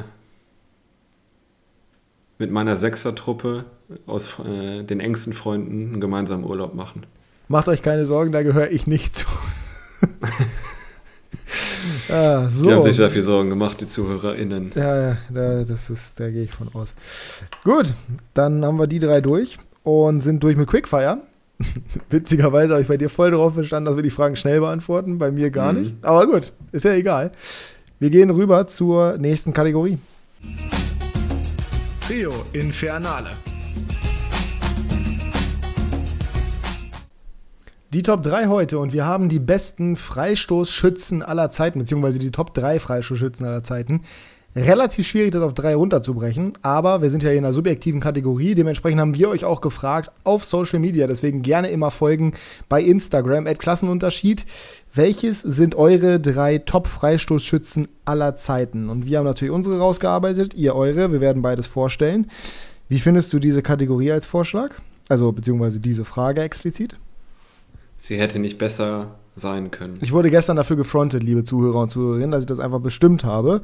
Aber wir hatten Zeitdruck, deswegen musste ich das machen. Mhm. Gut. Im Endeffekt können wir dann loslegen. Keine Widerworte. Ich kann direkt schon mal, ach nee, das kann ich, brauche ich nicht dazu sagen. Es gab sehr viele Namen, die genannt wurden. Es war sehr schwer, da die drei rauszupicken, die am meisten genannt wurden. Ich glaube, ich habe es bei den Zuhörern relativ gut geschafft. Ich habe bei mir logischerweise meine genommen. Ähm, es gibt viele Namen, die man dazu nennen kann, aber es ist wie gesagt subjektiv. Ich bin ein bisschen nicht nur danach gegangen, wer die Also ich bin danach gegangen, wen ich da am liebsten stehen hätte. Nicht wer gegebenenfalls die meisten verwandelt hat oder wie auch immer, sondern wen ich da am liebsten stehen mhm. hätte beim Freistoß. Ich weiß nicht, nach was hast du für, was war dein Kriterium? Mein Kriterium war, wer kommt mir zuerst in den Kopf und wer hat mich am meisten begleitet in meinem Fußballfan-Dasein. Okay, gut, dann würde ich sagen, leg du doch gerne mal los mit deinem Platz 3. Platz Nummer 3, ähm, Venezuelaner bei Borussia Mönchengladbach hat auch in Hannover einen schönen Freistoß reingehämmert. Äh, mhm. Oder zumindest in Gladbach gegen Hannover. Ähm, Juan Arango. Das war wirklich einer. Ich habe so genossen, die Freistöße von dem zu sehen. Und der hat wirklich auch aus der Distanz so unfassbar gute Freistöße geschossen. Der hat insgesamt in der Bundesliga neun direkt verwandelt. Und der hat nicht so lange gespielt in der Bundesliga. Also das äh, war schon wirklich ein sehr, sehr guter Freistoßschütze. Ich kann mich noch daran erinnern, dass Arango auf jeden Fall die Heimserie von Hannover beendet hat, die ungeschlagene, mit einem Freistoß und ich war danach sehr sauer. Das weiß ich noch. Und sehr traurig tatsächlich. Warum auch immer. Ich weiß nicht. Ich glaube, ich habe sogar geweint Komisch. danach. Ein bisschen übertrieben Mensch. eigentlich. Ja, ja, lang, lang ist zerr. Aber sehr guter Freistoßschütze. Ich kann dazu sagen, deswegen habe ich ihn jetzt rausgestrichen, war auch in der Zuhörerliste auf Platz 3, allerdings auf dem geteilten Platz 3. Ich hätte ihn reingenommen, ich habe ihn jetzt rausgenommen, aber jemand anders dafür reingenommen, der aber in etwa genau die gleiche Anzahl an Stimmen hatte. Ähm, bei mir ist Platz 3 Seat Saliovic ehemaliger mhm. Hoffenheimer, unglaubliche Maschine, was Standards angeht, generell auch bei Elfmetern, bei Freistößen aber auch eine absolute Waffe gewesen. Mag ich sehr, sehr gerne. Und dementsprechend ohne weitere Umschweife, ich glaube, jeder, der Saliovic aktiv hat spielen sehen, der weiß, wie gut er war und wie gefährlich das war, wenn der sich einen Ball zum Freischuss zurechtgelegt hat. Man muss natürlich dazu sagen, und das ist sozusagen jetzt eine Honorable Mention meinerseits, ähm, Christian Panda, mein Lieblingsspieler all-time, auch ein sehr, sehr guter Freistoßschütze. Gerade indirekte Freistöße, also die Flanken, äh, Standards generell, Elfmeter jetzt nicht unbedingt, aber Freistöße, Flanken etc. brutal. Ist nicht in meinen Top 3 drin, aber wäre auf jeden Fall auch einer, bei dem ich sehr, ja. sehr also aus Sympathiegründen wäre Christian Panda derjenige, den ich am ehesten zum Freistoß stellen würde. Und es wäre, glaube ich, qualitativ kein riesiger Abfall zu den anderen, die wir hier in unserer Liste haben. Ähm, Abfall schon mal gar nicht. Also liebe Grüße, liebe Grüße an äh, Funky P. Unfassbarer Standardschütze. Schade, dass sein Knie, beziehungsweise dass seine Muskulatur, seine, seine, seine Knochengerüst, was auch immer das war, ihn nicht hat noch höher spielen lassen, weil ich glaube, der wäre auch für höhere Aufgaben geschaffen gewesen, eigentlich als Hannover 96. Muss man da auch mal ja sagen. was gemeinsam. Ja, ja da haben wir was gemeinsam. Ähm, genau. Zurück zu Serd Saliovic, der bei mir Platz 2 ist. Ah ja, perfekt. Das können wir aber, das brauchst du jetzt nicht machen, weil wir haben ja noch einen Platz 3 unserer Zuhörer und Zuhörerinnen. Ja. Hakan Chalanolu die meisten Bundesliga-Treffer aller Zeiten per Freistoß. Was auch witzig ist, weil er seit Ewigkeit nicht mehr Bundesliga spielt. Ähm, bei Inter auch Und so extrem hat er auch stark. gar nicht gespielt. Naja, eben. Das, also Chalanolu wirklich ein brutaler Freistoßschütze. Auch einer, der in mein, also ich habe auch viele gesehen, von denen gefühlt, die in die Wolken gegangen sind. Ich habe auch, glaube ich, keinen Freistoßtor von ihm live im Stadion gesehen, aber trotzdem natürlich ein unfassbar guter Standardschütze auch. Verwandelt auch gerne mal eine Ecke direkt etc. Also auch den kann ich komplett nachvollziehen, dass er da ist. Ich mag den nicht so sonderlich gerne, muss ich sagen. Dementsprechend ist der in meiner Liste nicht mit drin, aber an sich komplett nachvollziehbar, dass ihr ihn gewählt habt auf Platz 3, wo normalerweise sonst halt eben der gerade genannte Juan Arango gestanden hätte. Du hast Saliovic auf Platz 2. Ja. Was mir bei dem immer noch aufgefallen ist, war diese ganz eigenartige Schusstechnik. Der hat sich ja so nach vorne gebeugt beim Schießen. Ja, das ist. Ähm, der, der hat sowieso einen ganz eigenen. Und die Ecken waren ja auch extrem. Also es waren ja nicht nur Freistöße, waren ja auch Ecken. Ja. Bei Arango waren es, glaube ich, eher die Freistöße. Ähm, es gibt halt bei Arango aber das war halt brutal. Arango hatte auch eine sehr spezielle Schusstechnik, aber bei Arango war es so die Mischung aus Schnitt und, und Kraft. Bei Saliovic auch, aber bei Saliovic habe ich immer in erster Linie diese, diese, diese brutale Schusstechnik mit diesem unfassbaren Zug im Kopf. Ja. Also da war es auch sicherlich viel Schnitt und viel Technik dabei, aber der hatte vor allem unfassbare Kraft dahinter, auch wie der Elfmeter reingemöbelt hat. Holla die Waldfee, also brutal. Und das Ohne den wäre Hoffenheim abgestiegen, ganz sicher. Da kann man von ausgehen, ja. Und dann wären sie vielleicht nicht da, wo sie jetzt aktuell sind, nämlich relativ weit oben. Super Spieler. Äh, ich finde, ein Freistoßschützen wie Saliovic, find, also der ist nicht reproduzierbar. Es gibt viele gute Freistoßschützen. Es gibt viele, die auch mit viel Kraft geschossen haben. Ronny, Naldo etc. Aber die haben halt wirklich nur mit Kraft und Urgewalt geschossen. Und da ist Saliovic halt noch mit der entsprechenden Technik da gewesen. Also das muss man schon, ne? also nicht umsonst ja. bei uns beiden in der Liste aufgetaucht. Nebenbei bemerkt, diese Liste ist natürlich darin begründet, dass James Ward Prowse am Wochenende gegen die Wolves einen unfassbaren Freistoß rausgekloppt hat. Wahrscheinlich der, ich habe nicht in meiner Liste drin, aber ich glaube der beste, aktuell beste Freistoßschütze der Welt. Mhm. Charles Nulu ist auch aktiv, ich, wissen ich, wir, aber ich glaube, ja, ich glaube, Ward Prowse ist über ihm aktuell anzusiedeln. Wenn du mich jetzt fragen würdest, wen würdest du schießen lassen, wenn der Freistoß reingehen müsste in der 90. Minute Champions League Finale, würde ich, glaube ich, Ward Prowse nehmen. Je nachdem, wie der Ball liegt, aber. Ja, ich auch. Ich, also, an sich fällt mir jetzt keiner ein, der da besser wäre. Ja, das ist halt wirklich ein Unf. Der hat halt. Ich habe ihn, wie gesagt, nicht mit reingenommen, weil es halt auch, weil er halt aktuell ist, ne? Aber, also, auf Ward Prowse wird man irgendwann zurückblicken und wirklich sagen, das war der Typ, der Freistöße konnte wie vielleicht kein anderer. Vielleicht, aber. Come to Newcastle. Ja, weiß ich nicht, aber wir haben auf jeden Fall meinen Platz 1 später noch und den verbindet man auch sehr mit Freistößen.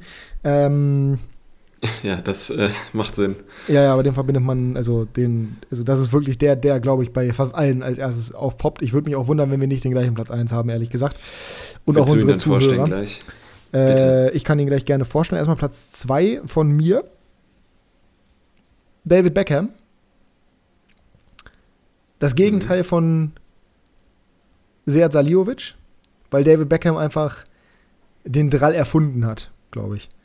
Also David Beckham unfassbaren Effet im Fuß gehabt.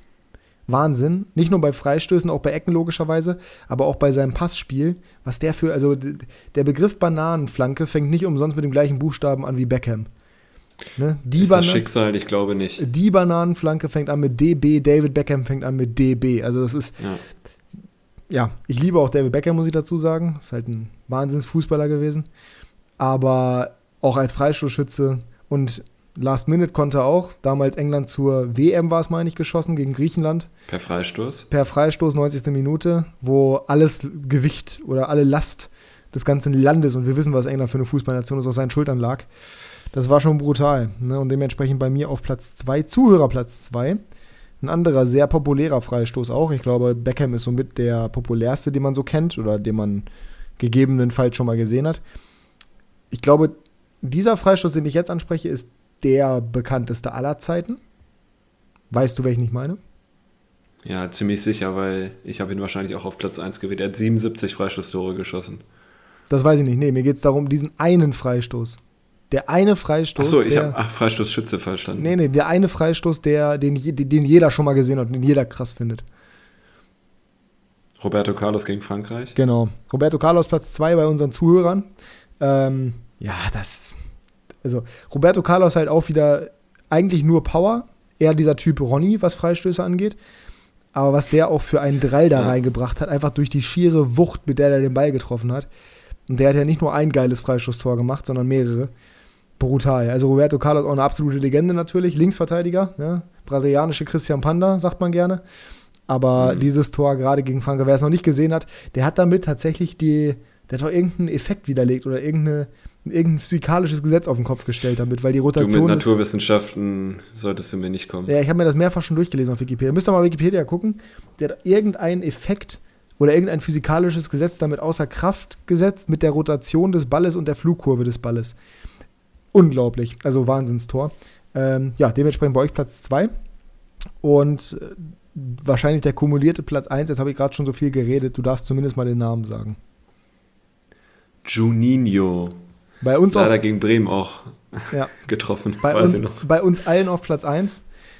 Juninho, der Maestro, wenn es um Freistöße geht. Also man ich habe jetzt extra seinen Nachnamen nicht gesagt, weil ich den nicht aussprechen kann. Ich kenne seinen Nachnamen nicht mal mehr. Man kann natürlich jetzt Lionel Messi, das soll kein Disrespect sein, beim besten Willen nicht. Es gibt viele, viele krasse Freistoßschützen. Aber ich glaube wirklich, dass ein also an Juninho kommst du nicht ran. Auch in einer Frequenz Nein. oder einer Konstanz, wie der Freistöße rausgehauen hat. Die Anzahl 77 Freistoßtore. Aus was ja, für Winkeln. Dingen, genau. Das, der war wirklich, also. Ich würde tatsächlich trotzdem, wenn ich jetzt die Wahl hätte, würde ich trotzdem sagen, stell mir da Ward Prowse hin, wenn es in der 90. Minute Champions League Finale wäre und der muss reingehen. Aber direkt danach käme Juninho, weil der Typ einfach ein das, ja, Wahnsinnsfuß hatte. Auch ja. eine ganz eigene Technik. Ich verstehe bis heute nicht, wie seine Technik funktioniert. Ja, der hatte, ich glaube, der hatte so eine ähnliche Technik auch wie Andrea Pirlo, oder? Dass er den mit der Spitze getroffen hat, ne? Ja, ja, irgendwie so. Nebenbei bemerkt, Pirlo auch oft genannt, ebenfalls oft genannt, aber das liegt wahrscheinlich an meiner zu, äh, ja, oder meiner, meiner, ich sag mal, äh, meinen Followern auf Instagram, ja. äh, Sabol Schusti. Auch super Freischütze, nicht ah, ja. ganz auf dem Level. nee, das würde ich auch sagen. Naldo hätte ich auch noch sagen können aus Bremer Zeiten oder Diego, der hat auch sieben oder acht reingemacht, aber ja, das ist nochmal ein anderes Niveau, muss man sagen. Definitiv. Mit Juninho sind wir pari, sind wir beide d'accord. Dann würde ich sagen, können wir eigentlich weitergehen und kommen zur letzten Kategorie, oder? Ja, wunderbar. Kickbase Breakdown.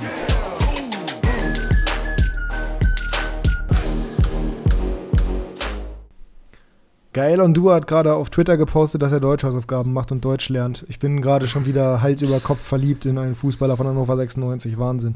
Mehr Deutschhausaufgaben, als äh, du je gemacht hast. Das ist höchstwahrscheinlich richtig. Und ich habe es vorhin noch gesagt, intelligenter Spieler. Und das sieht man auch daran, dass er diese Sprache lernt. Ich, also weiß ich nicht. Ich finde es immer beeindruckend, wenn Spieler hier in dieses Land kommen, aus anderen Ligen. Gut, er hat vorhin in der Schweiz gespielt aber wenn die halt sich sofort die Sprache aneignen und wenn sie vor allem die Sprache relativ schnell, also es beeindruckt mich fast nicht so sehr, wie wenn jemand viele Sprachen fließend sprechen kann. Das Bestes ich, Beispiel Gareth Bale bei Real Madrid. Mhm. Bestes, Be oh Gottes Willen. Bestes Beispiel Arsene Wenger. Ja gut, aber da muss man auch sagen, der ist im Elsass aufgewachsen, also Deutsch, Französisch. Ja, aber der kann auch sieben Sprachen oder sowas. Also Arsene Wenger kann unglaublich ja. viele Sprachen. Da geht es mir nicht nur um Deutsch, Französisch, sonst was. Also klar, das liegt auch daran, wo du aufwächst, sicherlich. Aber der kann, das kann ich jetzt mal kurz hier Live-Recherche machen, wie man es ja bei uns Podcastern nennt. Keine Sorge, ich fange nicht an, dieses Medium hier Podcast zu nennen. Ich bin nämlich nicht sprachbehindert. Spaß. Liebe, also, liebe Grüße. Französisch. Hm. Ähm, bla, bla, Französisch, bla. Deutsch, Englisch, Spanisch, Italienisch. Ich glaube, der kann auch Russisch oder sowas, ne? Ich meine ja. Ich finde es ich find's hier auf jeden Fall nicht. Mal ein bisschen schwierig jetzt gerade, aber ich glaube wirklich, der kann sieben Sprachen oder sowas. Und ich finde sowas unglaublich beeindruckend und äh, dementsprechend immer meinen tiefsten Respekt daran, wenn jemand sich die Muße macht und äh, nebenbei noch Sprachen lernt. Ich versuche ja gerade Russisch zu lernen. Äh, und das ist nicht unbedingt einfach. Das glaube ich. Also ich werde Russisch nicht lernen, kann ich dir jetzt schon sagen. Naja, du hast ja auch keinen Grund dazu, aber ich muss wirklich sagen, das ist schon sehr anstrengend. Ich habe heute mal rausgefunden, nach was sich äh, der Plural von den Substantiven bildet und wie die Endungen so sind. Mhm. Also das ist, es gibt da keine Logik, es ist Wahnsinn. Dazu ist es halt noch eine andere Schreibsprache. Also Kyrillisch ist ja anders als das lateinische Alphabet. Das ist, ich kann Kyrillisch mittlerweile wirklich ziemlich, ziemlich, ziemlich, ziemlich, ziemlich gut, aber das ist Wahnsinn. Nebenbei bemerkt, äh, Asen Wenger spricht sieben Sprachen offensichtlich. Nee, sechs. war mein Äh, Französisch, Deutsch, ah. Englisch, Spanisch, Italienisch und Japanisch. Japanisch war es. Genau. Ach ja, der ja da trainiert, ne? Ich glaube, ja. Henrik Mikitarian spricht Armenisch, Französisch, Portugiesisch, Russisch, Ukrainisch, Englisch und Deutsch. Naja, Ukrainisch und Russisch, aber gut. Am Ende des Tages. Deutsch. Äh, Deutsch. Ist das schon ziemlich äh, beeindruckend, muss man sagen. Naja, aber ist auch von Daily Cannon berichtet worden. Ob das jetzt wirklich aussagekräftig ist, man weiß es nicht. Mhm. Ich habe auch ein Video gesehen, wo Romelu Lukaku irgendwie sieben Sprachen sprechen soll und sein Deutsch war, naja. Ja, das gab so einen Spielerbogen, ne? ich habe den auch gesehen, wo irgendwie ganz viele Namen ja. drauf standen, dann ganz viele Sprachen dahinter, was aber auch keinen Sinn gegeben hat, ergeben hat. Ähm, unsere letzte Rubrik, die wir jetzt hier schon sehr gut ankündigen, die auch sehr viel damit zu tun hat, ist Kickbase. ja, ja, es war, ein, es war ein entspanntes Wochenende. Ich habe dir am Freitag bereits geschrieben, mein Spieltag ist gelaufen. Ähm, und das, mhm. ohne dass eigentlich irgendwas feststand. Ich weiß gar nicht mehr, war das bevor ich wusste, dass Guerrero spielt? Ja. Okay, aber ich war mir trotzdem schon sicher, dass das diesen Spieltag nichts werden würde, aufgrund der Matchups etc. etc. und aufgrund der Unsicherheiten bei mir. Und dass Schlotti nicht gespielt hat. Und was soll ich sagen? Ich habe Jeremiah Saint-Just nicht aufgestellt, sondern mich dafür entschieden, auf Upamecano zu setzen, weil ich mir dachte, Bayern muss ja gewinnen. Hat sich sehr gelohnt, denn Jeremiah Saint-Just mit 254 Punkten der siebtbeste Spieler des Spieltags. Upamecano mit 0 Punkten der schlechteste nicht Spieler des Spieltags. Naja, nicht der schlechteste, es gibt nee, mit Minuspunkten. Ich habe schlechtere. Ja, du hast schlechtere, genau. Äh, dazu Dominik Soboschlei, Startelf gewesen, natürlich, letzte Woche MVP. Beim Aufwärmen verletzt, fällt gegebenenfalls sogar länger aus. Besten Dank an der Stelle. Ja, also war ein Spieltag indirekt zum, Ver äh, zum Vergessen, aber trotzdem aufgrund der guten Performances von vor allem Florian Würz, Leroy Sané und natürlich Christopher Nkunku habe ich zumindest nochmal 1091 Punkte gemacht. Wir müssen kurz darüber reden, dass Hummels und Rafael Guerrero bei diesem Sieg gegen Freiburg nur 114 und 80 Punkte gemacht haben, was eine bodenlose Frechheit ist. Das ist eine bodenlose Frechheit. Äh, gerade weil sie auch, nein, nee, Guerrero hat nicht durchgespielt, aber Hummels hat durchgespielt. Ähm, Mussten ja unbedingt ein Gegentor kassieren, wie immer. Ja, das hat mich für meinen Meunier auch nicht gefreut, der allerdings ein bisschen besser gepunktet hat mit seinem Doppelpack. Das war es dann allerdings auch außer Thomas Müller mit Lichtblicken bei mir, weil wenn man von den beiden absieht, äh, Lukas Höhler Minuspunkte, äh, Matthias Ginter Bank, äh, Felix Udokai Bank kam dann irgendwann rein, Hinteregger Bank kam die letzten zehn Minuten rein. So, dann sind schon mal vier Spieler weg und ja, Boré mit einer Vorlage trotzdem 78 Punkte, das ist jetzt nicht so überragend. Kramaric 62, Geiger 45, auch nicht gut. Weghorst 0-0 gegen Hertha. Ja. ja, nee, also äh, eine Stunde der drei Stunden gestern ging auch äh, auf eine Grundsatzdiskussion äh, drauf im Telefonat zwischen uns, ja. äh, wie man Kickbacks angeht, weil du meintest, ich soll, soll mich doch über Meniers Punkte freuen. Da habe ich gesagt, die Punkte werden ab dem Moment äh, äh, wertlos, indem äh, zum Beispiel Ben, mein direkter Konkurrent, 800 Punkte mehr hat als ich. Ja, aber du musst, ich, ich bleib, ich bleib, und ich bleibe weiterhin dabei. Da könnt ihr gerne mal uns eure Meinung zuschreiben, auch gerne hier in die Kommentare auf YouTube. Ist das nicht eine total schwachsinnige Einstellung? Weil wenn Meunier diese 370 Punkte oder 300, was auch immer das war, nicht gemacht hätte, dann hättest du ja 1100 Punkte Rückstand. Also dann kannst du dich doch trotzdem zumindest darüber freuen, dass die Performance gut war. Das ergibt ja in doppelter Hinsicht keinen Sinn. Einerseits, weil du halt ja nicht wusstest, dass Ben so krank noch punkten würde und zum anderen, weil es halt trotzdem eine super Performance deines Spielers war. Also es gibt keinen Grund, sich da nicht drüber zu freuen. Aber gut, ähm, Gaspar ist generell eher Ich sehe den ganzen Spieltag immer, ja. Ich sehe den ganzen Spieltag immer in Betracht. Ich glaube aber in erster Linie habe ich dich nicht dafür kritisiert, dass du dich nicht so darüber gefreut hast, was ich ja nachvollziehen kann, sondern dass du dich nicht gefreut hast, als du die beiden Tore gemacht hast, beziehungsweise nur für dich gefreut hast, weil du nicht wolltest, dass die Karma-Schelle am Ende kommt. Und sowas finde ich sehr albern. Aber das ist äh, ein anderes Ja, die Schelle kam trotzdem.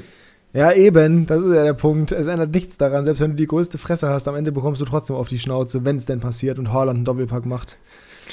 Ne? Ne, Haaland war mir egal, aber gut. Aber gut. Äh, Gaspar ist Fan des Understatement, was sehr anstrengend ist teilweise. Aber gut, das ähm, soll öfters. Grundsatzdiskussion. Grundsatzdiskussion, genau. Was hast du diese Woche vor? Was veränderst du an deinem Team? Du hast viel Budget äh, und viel. Äh, ja.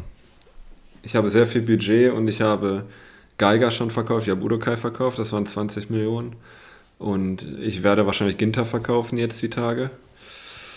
Ähm, ja, und dann habe ich viel Geld auf der Habenseite, aber äh, kein Ersatzspieler. Also dann habe ich eine, eine 11, aber sonst nichts. Ich habe Arnold von Leo zurückgekauft, aus Mangel an Alternativen. Äh, ich erwarte mir von dem jetzt keinen 120er Schnitt, aber ich würde in erster Linie aufpassen, dass er überhaupt spielt. Punkte holt gegen Leipzig im nächsten Spiel. Ja, danach spielen sie gegen Fürth, da habe ich mehr Hoffnung. Gleicher Grund, warum ich Weghaus noch halte. Ja. ja, aber ich werde äh, hoffentlich noch ein, zwei, drei Spieler kaufen können bis zum Freitag. Äh, je nachdem, was auf den Transfermarkt kommt. Ich habe schon zwei äh, Angebote an Leo abgegeben, über Marktwert, deutlich über Marktwert, beide abgelehnt natürlich, aber Versuch was wert. Und du? Ja, ich äh, sag mal so, ich bin relativ zufrieden gewesen eigentlich mit meinem Kader jetzt. Ich habe mir Bebu geholt letzte Woche am Wochenende für Tyram, habe den unter der Woche abgegeben. Mit unfassbarem Verlust dafür, was er für mich geleistet hat. Aber hatte halt jetzt Bebu, habe mit Son Just für dreieinhalb Millionen wirklich einen guten Deal gemacht, der ein guter Backup ist. Habe Mitchell Bakker dazu geholt, was auch eine gute Option ist. War eigentlich echt happy so, wie mein Kader aussah. Ja, und jetzt fällt Soboschlei wahrscheinlich länger aus. Mal gucken, steht noch nicht ganz fest. Weghorst, weil Florian Kofeld der schlechteste Bundesliga-Trainer seit Menschengedenken ist, kommt auch nicht in die Spur. Bebu ja, hat jetzt nicht so gut gepunktet gegen Union leider. Jetzt spielt er gegen Dortmund. Gut, Dortmund ist jetzt relativ anfällig für zumindest mal ein Gegentor. Das heißt, die Chance besteht, dass er ganz gut punktet, aber trotzdem ärgerlich, sag ich mal. Ja, und ähm, Mal gucken, ob Upamecano so schnell wieder ins Team kommt. Sané hat sich, glaube ich, relativ schnell wieder seinen Stammplatz erarbeitet. Gnabry war nämlich wohl bodenlos schlecht gegen Köln und Sané hat ja. innerhalb kürzester Zeit zwei Scorer produziert und zwei Tore damit automatisch. Ähm, ja, und ja, also Schlotti ist halt die Frage, wie lange er raus ist. Upa ist die Frage, ob er jetzt direkt wieder reinkommt. Dann gibt's, Schlotti sollte wieder spielen. Ne? Ja, so, sollte. Dann gibt es die Frage, wann sich Guerrero das nächste Mal wieder verletzt. Also es ist alles ja. nicht so ganz einfach, aber ich bin an sich zufrieden. Ich werde nicht großartig was machen. Ich habe mir Widmer gekauft, das aber auch nur als Option, falls Song Just sich irgendwie doch wieder jetzt die Verletzung ist aufgebrochen, der spielt die nächsten acht Monate nicht. Ähm, ich werde nicht viel machen. Ich kann auch nicht viel machen. Aber ich bin echt gespannt, wie das mit Soboschlei wird. Weil ob Soboschlei fit ist oder nicht, entscheidet am Ende des Tages darüber, ob ich Weghorst spielen lassen muss oder nicht. Und ich bin ganz open und early. Ich habe eigentlich keinen Bock, Wechhaus gegen Leipzig spielen zu lassen. Andererseits, er schießt die Elfer. Und wenn einer bei Wolfsburg trifft, das ist ja immer noch meine Prämisse.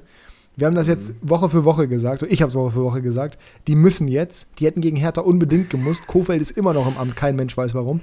Gegen Leipzig müssen sie eigentlich auch, werden sie aber nicht, bin ich mir relativ sicher. Aber vielleicht machen sie zumindest mal ein Tor.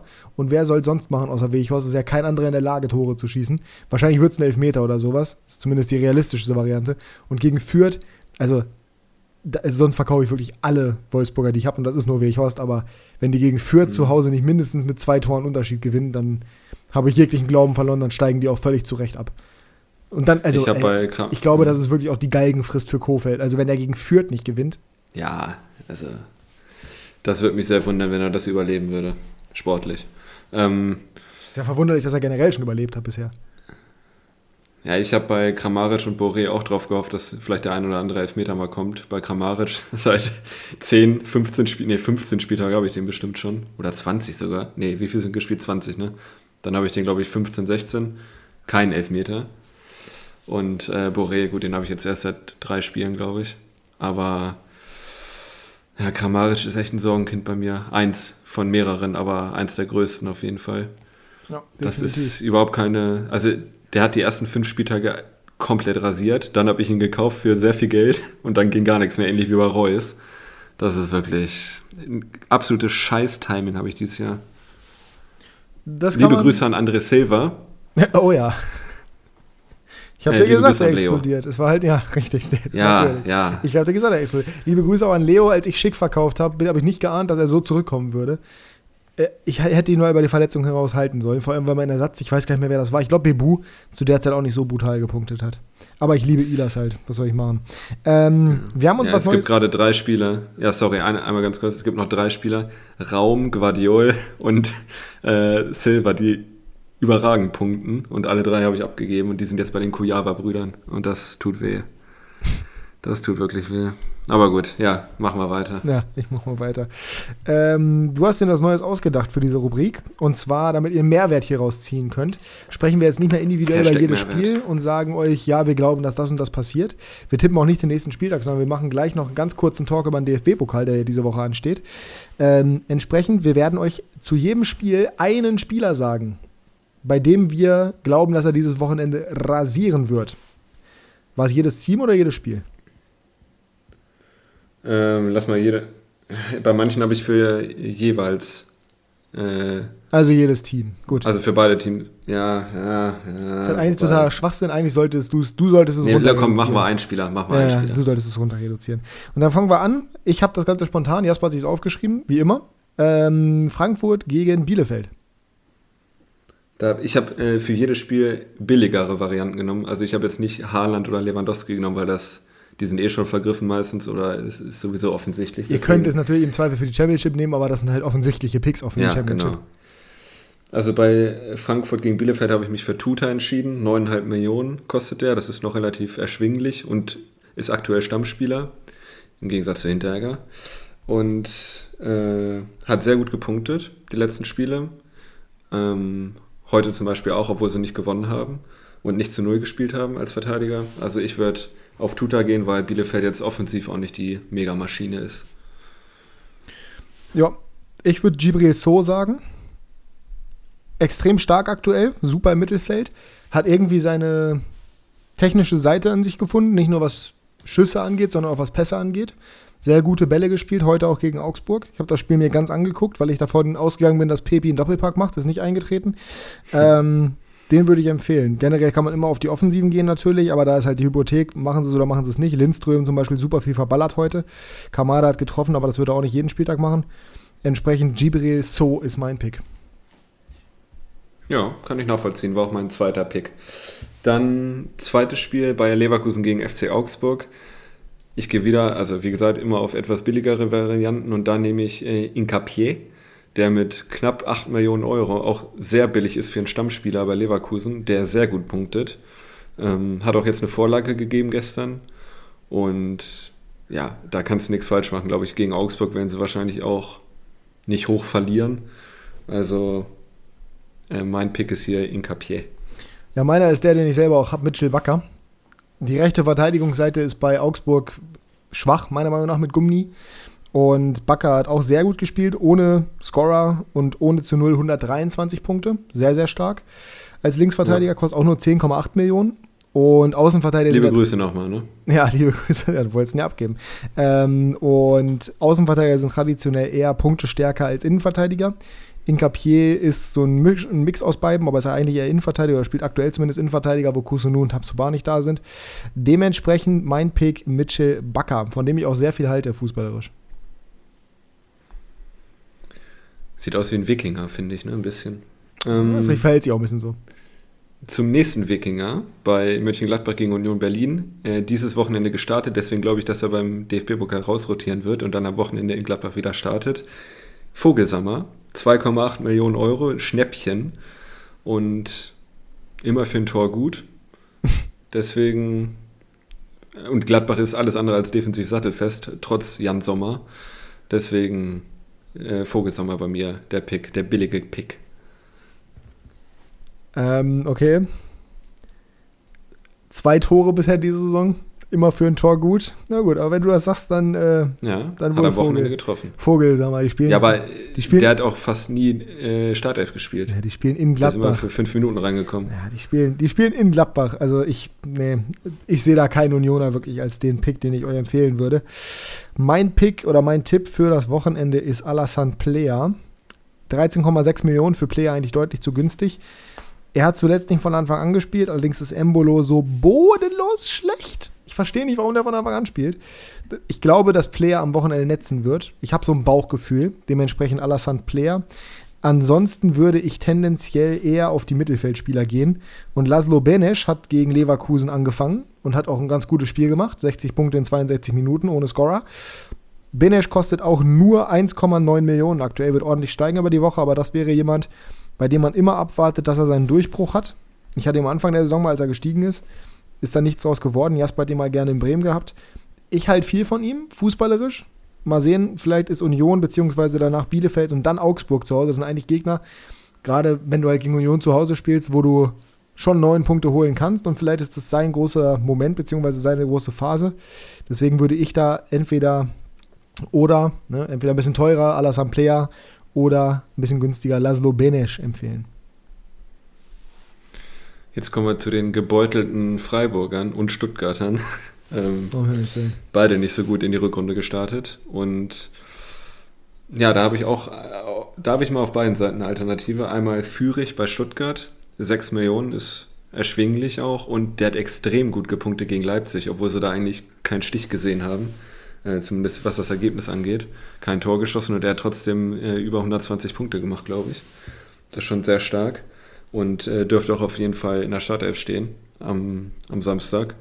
Und auf Freiburger Seite entweder Kevin Schade, der mir sehr gut gefällt, für 9 Millionen, ist allerdings kein Schnäppchen, würde ich mal sagen. teuer dafür, ja. ja. Oder Demirovic für 4 Millionen. Hatten wir, uns nicht, hatten wir uns nicht auf einen Spieler festgelegt? Schön, dass du mir jetzt damit, schön, dass du jetzt drei genannt hast und mir damit auch meinen weggenommen mhm. hast. Vielen Dank an der Stelle. Du hast eben auch zwei genannt. Ja, aber ich habe zwei aus dem äh, Freestyle rausgenannt, als du deinen schon durch hattest als Zweiter das Führig. zu machen, ist ein bisschen was anderes. Ja, ja, toll. Nee, ich habe Demirovic, ich habe Demirovic mir jetzt gerade rausgesucht. Ähm, getroffen gegen den BVB ja, wird höchstwahrscheinlich, ja, ja, wird höchstwahrscheinlich von Anfang an auch wieder, oder könnte ich mir jetzt vorstellen, dass er von Anfang an spielen dürfte. Ähm, hat eine Halbzeit gespielt gegen Dortmund, wie gesagt, getroffen, müsste Selbstvertrauen haben. Stuttgart nicht sattelfest aktuell, obwohl sie eine gute Defensive haben. Kempf rausrotiert, äh, beziehungsweise gar nicht mehr im Kader, wird wahrscheinlich im Winter jetzt noch wechseln, mal sehen, wohin. Wahrscheinlich zu Hertha. Entsprechend äh, Demirovic wäre mein Pick fürs Wochenende. Nächstes Spiel ist bei mir, führt gegen Mainz. Bei mir nicht. Ist mir völlig egal, du hast eine ganz andere Reihenfolge. Ich bin in Kickbase, du nicht. Ähm, ich hätte gedacht, dass Fürth auswärts spielt, aber sie spielen zu Hause, was nicht unbedingt einen Abbruch tut. Ich würde empfehlen Jeremiah Saint-Just, auch ein Spieler, den ich wieder habe, schlicht und ergreifend, weil der jetzt ein Tor gemacht hat. Der ist mit viel Selbstvertrauen zurückgekommen. Die werden defensiv sehr gut stehen, wie sie es immer tun, jetzt auch gegen Bochum. Er kostet aktuell nur knapp 6,6 Millionen, wird wahrscheinlich jetzt unter der Woche auf 8 hochgehen, aber brutaler Spieler, meiner Meinung nach, der viel zu günstig ist aktuell. Also mein Tipp, defensiv da, weil meins defensiv so gut ist, Jeremiah Saint-Just. Mhm. Dann gehe ich auf meinen zweiten Pick, weil erster war auch St. Just. Äh, ein Spieler, der mir letzten Spieltag minus 8 Punkte beschert hat. Anton Stach, 7 Millionen äh, kostet er gegen seinen Ex-Club. Und ich habe nachgelesen, bei Greuther Fürth sind extrem viele Zweikämpfe im Mittelfeld, jedes Spiel. Und da könnte ich mir vorstellen, dass Anton Stach sehr viele für sich gewinnen wird und so Punkte sammeln könnte. Und mit 7 Millionen ist er relativ billig, ist absoluter Stammspieler, weil Dominik Kohr immer noch verletzt ist. Und in Fürth rechne ich auch mit einem Mainzer Sieg, deswegen auf jeden Fall auf Mainzer setzen hier. So, dann sind wir bei der TSG aus Hoffenheim gegen Borussia Dortmund. Fang du wieder an. Ja, ich habe mich jetzt, weil es eine relativ billige Variante ist, für Dabur entschieden auf Hoffenheimer Seite, 7,6 Millionen. Ähm, weil bei Dortmund ist kein Spieler dabei, der extrem billig ist oder der so ein No-Brainer wäre, wie man so schön sagt. Deswegen vielleicht noch Dahut, der mit 13,3 immer noch relativ billig ist für seine Leistung, aber da würde ich trotzdem eher auf Dabur gehen. Ja. Ich habe irgendwie das Wenn Gefühl. Wenn ihr ein enges Budget habt. Na, ich habe. Ja, ich würde eher auf Rüther gehen. Ich habe irgendwie das Gefühl, der hat sehr schlecht gepunktet gegen Hoffenheim äh, gegen Union. Ich hoffe ja, dass Bebu performt, weil ich kann ja nicht nur meine Spieler nennen, auch wenn ich Bebu generell jedem immer ans Herz legen würde. Ich glaube, dass es die schnellen Konterspieler sind, die gegen den BVB Erfolg versprechen sind. Und da gehört einfach ein Rütter eher zu als ein Dabur. Dabur ist halt dieser Abschlussstürmer, es könnte funktionieren, aber ich würde sagen, äh, Jorginho Rütter, von dem ich jetzt nicht so viel halte, aber ähm, ja, wer weiß, vielleicht mal wieder ein Spiel für ihn, wo er glänzen kann. Dementsprechend nehme ich ihn. Und wenn wir jetzt zum Abendspiel kommen, zum Topspiel, sehe ich gerade, ach du Scheiße. Bochum gegen Köln. Ja, Creme ähm, de la ähm, Creme rausgesucht. Derby. Ja. Da ist es mir wirklich extrem schwer gefallen, weil da habe ich drei Spieler, die wirklich billig sind und viele Punkte versprechen. Aber ich muss mich auf einen festlegen. Deswegen fängst du jetzt an, damit ich dir keinen wegnehme. Ja. Ähm, schwer zu sagen. Ich glaube, dass Bochum zu Hause auf jeden Fall Chancen hat, gegen Köln was zu holen. Definitiv. Köln jetzt nicht so optimal gestartet. Gegen Bayern ziemlich schlecht ausgesehen. Der einzige, der da performt hat, ist Timo Hübers. Und ich könnte mir vorstellen, dass der auch nach dem Abgang von Zichos eine immer wichtigere Rolle einnehmen wird. Und ich habe mir gerade zwar die Bochum angeguckt, weil die ja sehr heimstark sind. Aber ich glaube, Köln wird viel zu klären bekommen, weil Bochum das Spiel machen wird, auch wenn sich das blöd anhört, weil Köln ja die Ballbesitzmannschaft ist mit in der Bundesliga. Aber dementsprechend den Mann mit einem 85er Punkteschnitt hätte ich ihm auch nicht zugetraut vor der Saison. Allerdings hat er zugegebenermaßen auch erst sieben Spiele gemacht. Timo Hübers, momentaner Marktwert 6 Millionen. Go for him.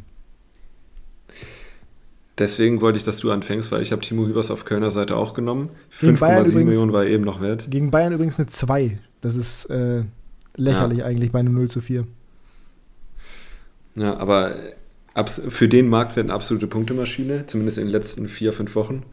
Und auf Bochumer Seite habe ich einmal Maxim Leitsch, 2,4 Millionen, sehr billig. Und äh, ich glaube, dass er viel rausköpfen könnte, weil Köln natürlich Modest suchen wird.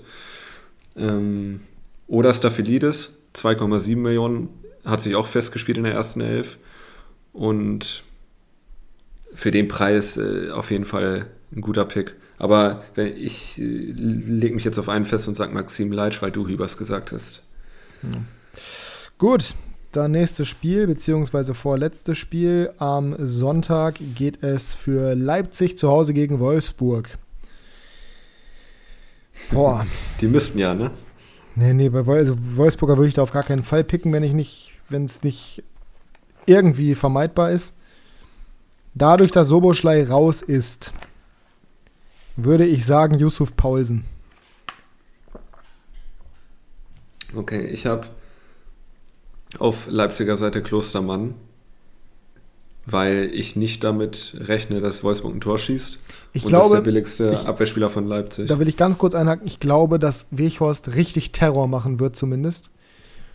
Das glaube ich auch. Der hat Toro Nariga richtig, also der hat Toro Nariga richtig beschäftigt, das Spiel über. Und ich glaube, Klostermann ist nicht in der physischen Verfassung, um gegen Weghorst dermaßen gegenzuhalten. Egal, ob er jetzt ein direkter Gegenspieler ist, hin oder her. Ähm, also macht das gerne, ist auch eine Empfehlung, die ich nachvollziehen kann. Aber da finde ich Adams, den du jetzt gerade gekauft hast, oder eben vor allem Paulsen, weil Offensivspieler deutlich sinnvoller. Irgendwie, man muss das Ding am Ende des Tages reinmachen, was ein Kunku vorlegt. Hoffentlich ist ein Kunku selber für mich, wenn mein Soboschlei, mein Geliebter, schon nicht da ist. Und dann kann es gerne Paulsen machen und nicht André Silva. Liebe Grüße an Leo. Mhm. Wenn ihr irgendwie einen Wolfsburger aufstellen wollt, warum auch immer, dann würde ich auf Castells gehen, weil der viel zu halten haben wird. Der wird wahrscheinlich nicht zu Null spielen, aber ich glaube schon, dass er den einen oder anderen rausfischen Waren wird. Waren das jetzt schon wieder ist zwei Spieler? Keeper. Nee, ich habe nur gesagt, wenn ihr einen Wolfsburger aufstellen wollt. So. Also ich habe ihn, ich sag Klostermann. Gut, Hertha gegen Bayern. Da sage ich äh, Corentin äh, Tolisso, Coco, wie er genannt wird. 10 Millionen, ähm, bei der aktuellen Personallage von Bayern. No-brainer. Würde ich auf ihn setzen, ja. Hat zugegebenermaßen gegen Köln getroffen. Die 226 Punkte wird er im nächsten Spiel höchstwahrscheinlich nicht machen, außer er macht wieder einen Assist wie gegen Mainz. Aber Goretzka fällt wahrscheinlich langfristig aus. Da ist Coco einfach die sinnvollste Variante, muss man ganz ehrlich so sagen. Ja. Hast du auch genommen? Ich hätte ihn auch genommen, ja, definitiv. Ich bin sogar am überlegen, ob ich über Meccano verkaufe und mir dafür Coco so hole. Allerdings habe ich dann nicht so richtig eine, eine, Idee, wie ich das Ganze ersetzen möchte. Ich overpay over, äh, Meccano, kann ich hier an der Stelle sagen. 45 Millionen. Wir sprechen uns nach, ja, ich gebe, ich nach gebe, der Aufnahme. Ich gebe die Upamecano nicht.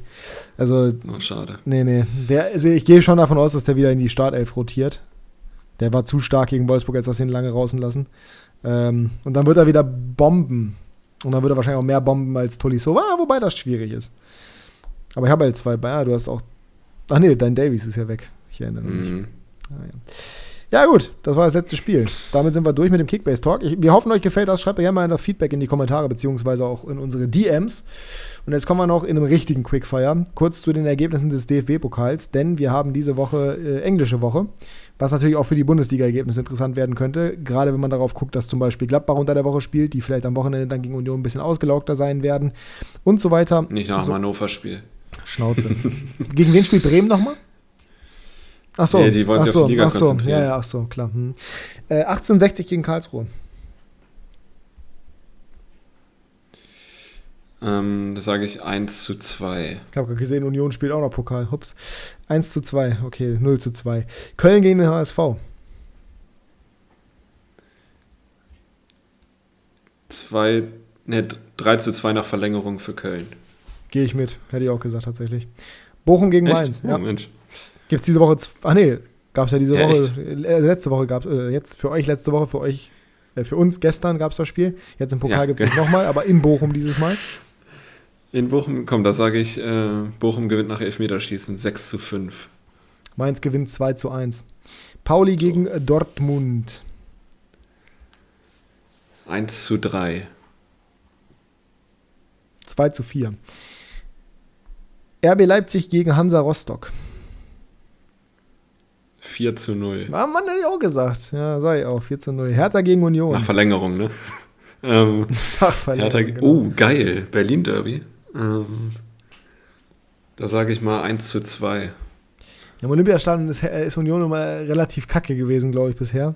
Ja, lag auch in der roten Karte von Andrich. Ich glaube auch 1 zu 2. Ich sag, die kommen weiter. Aber nach Verlängerung, sage ich. Hoffenheim gegen Freiburg. Oh, das ist, das ist schwierig zu tippen. Na, geht. Ich, ich fange an, 3 zu 1 für Hoffenheim. Dann sage ich 3 zu 2 nach Verlängerung für Hoffenheim. Okay. Letztes Spiel. Hannover 96 gegen Borussia Mönchengladbach. 2 zu 3.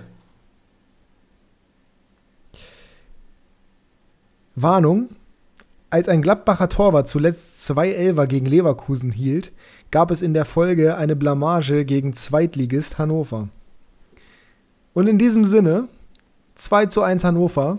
Wir holen den DFB-Pokal und wir werden deutscher Meister. Das soll es gewesen sein mit dieser Episode Klassenunterschied. Wir hoffen, euch hat es gefallen. Schreibt uns gerne in die Kommentare. Und äh, ja, wir hören uns nächste Woche wieder. Und dann mit Pauken und Trompeten, wenn es wirklich eingetreten sein sollte, dass Hannover hier Gladbach aus dem Stadion schießt. Wovon wir pauschal nicht ausgehen, außer Matze Ginter spielt, dann wird es ein 3 zu 0 für 96. Jasper, vielen Dank, du hast das Schlusswort, wie immer. Ja. Nach den letzten 30 Sekunden äh, ist, glaube ich, das, das Beste, wenn wir jetzt die Folge ad acta legen und uns schlafen legen, weil schlimmer wird es nicht mehr. Und ich bedanke mich bei euch fürs Zuhören und wünsche euch eine schöne Woche. Viel Spaß bei den DFB-Pokalspielen, viel Spannung und wir hören uns nächste Woche wieder. Tschüsseldorf. Tschüssing.